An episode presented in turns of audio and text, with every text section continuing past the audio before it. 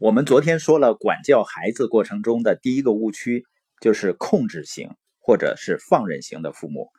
那在中国呢，控制型父母会更多一些，因为控制和惩罚呢简单直接而且有效，所以有的父母呢觉得孩子实在很难管，那就直接送到幼儿园，孩子呢很快的就变成乖乖的了。不是说不应该上幼儿园或者上幼儿园不好。而是，如果孩子没有通过情感引导的方式养成规则意识，那去了幼儿园呢，他肯定是很调皮捣蛋。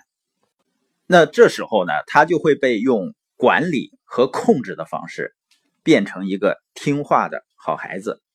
我有时候会见到那种六七岁的小男孩，你一看他那个样子啊，特别慈祥稳重，他会非常乖，非常安静。表现的呢比成年人还懂事儿，让我感觉呢这个孩子已经没有童年了，他直接就进入成年了。控制和惩罚呢短期有效，但是从长远的角度来说呢，这并不会让孩子成长为一个快乐的人。我们再看一下家长在管教孩子过程中的第二个误区，就是轻视、低估和否定孩子的感受。你比如说，有的时候孩子出门没走几步呢，他就不走了。你看他那个表情呢，他是想让你抱抱他。然后你问他的时候呢，他说：“爸爸，我累了。”往往我们会怎么说呢？你平时那么疯玩，精力最旺盛了，你怎么会累呢？当我们这样表达的时候，我们就在忽略他的感受。我们当然也知道啊，孩子不一定是累了。但可能是他想和父母腻一腻，或者呢，他想懒了，所以可以问一问，说你是真累了呢，还是懒了，还是就想和爸爸妈妈腻一腻啊，让爸爸妈妈抱一抱啊？让孩子表达出他真实的感受，然后呢，说我可以抱你一段，然后走到前面哪个地方，你下来自己走好不好？也就是说，不管孩子出于什么原因。他想让你抱，那是他真实的感受，而我们大人呢，常常用自己的感受和经验来否定孩子的感受，替孩子做判断。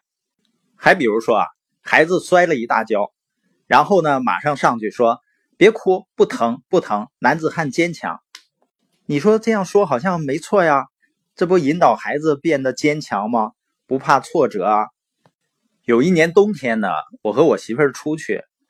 我背着他，结果呢，脚一滑，摔倒了，属于仰面朝天的摔倒的。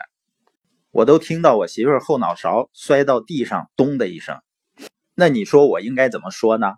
我说媳妇儿，别哭，不疼，不疼，要坚强一些。我要这么说，他是什么感受？你觉得这是人话吗？所以这么表达呀，就叫忽视孩子自身的感受。如果父母对孩子经常用否定或者忽视感受的方法来对待他呢，这个孩子以后也感受不到别人的痛苦。你是不是经常见有的孩子把父母气得半死，最后还反过来讲说生什么气呀？至于吗？这就有可能是因为他小时候呢，你忽视他的感受，这样呢就会在人和人之间的沟通造成了非常大的障碍。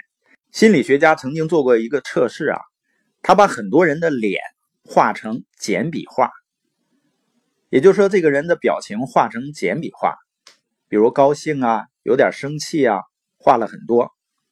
画一些简笔画以后呢，拿到学校里面，让人们看这个人是什么表情。结果发现一个很奇怪的现象，就是大量的那种在校园的小霸王。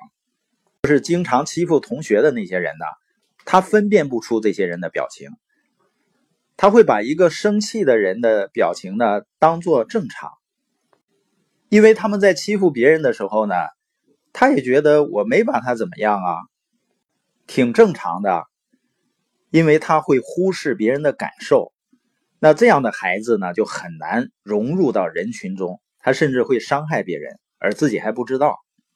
那我们今天播音的重点呢，就是不要轻视、低估和否定孩子的感受，这样呢，孩子以后就会成为一个具有同理心的人。